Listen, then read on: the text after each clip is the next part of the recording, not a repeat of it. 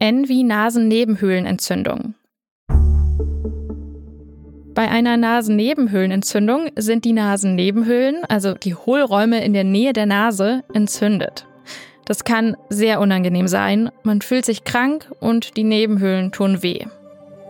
Übrigens ist genau genommen die Schleimhaut in den Nasennebenhöhlen entzündet.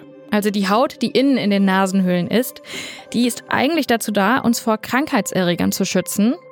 Aber manchmal, wenn unser Immunsystem, also die Abwehr vom Körper, die Erreger nicht sofort abwehren kann, dann schwillt die Schleimhaut dort an und produziert besonders viel Sekret bzw. Schleim.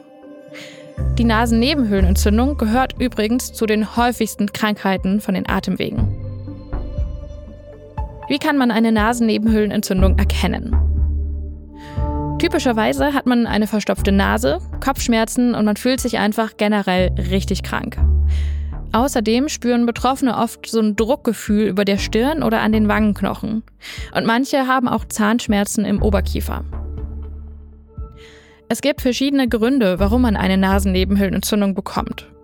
Häufig hat man schon eine Erkältung, das heißt, die Viren, also die kleinen Krankheitserreger, sind dann die Ursache. Das ist am öftesten der Fall.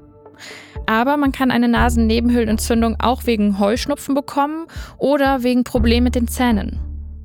Meistens geht so eine Nasennebenhöhlenentzündung nach zwei bis vier Wochen wieder weg. Das ist die sogenannte akute Nasennebenhöhlenentzündung.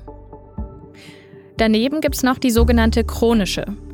Die ist ein bisschen anders. Sie entwickelt sich nämlich langsam und bleibt dann oft sehr lange Zeit. Das kann länger als drei Monate, aber auch Jahre dauern.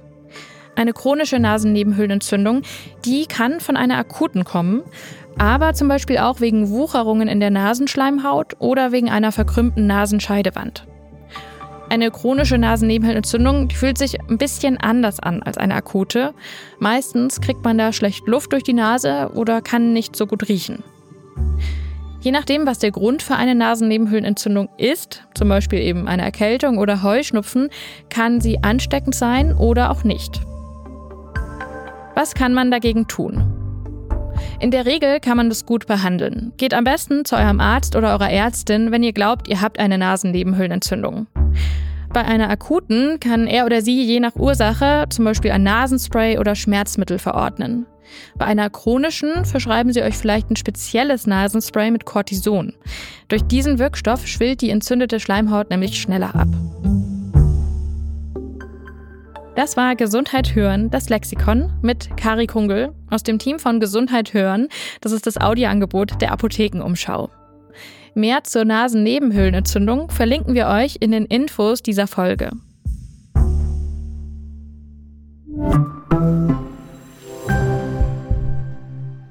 Übrigens, wusstet ihr, dass man sich falsch schneuzen kann?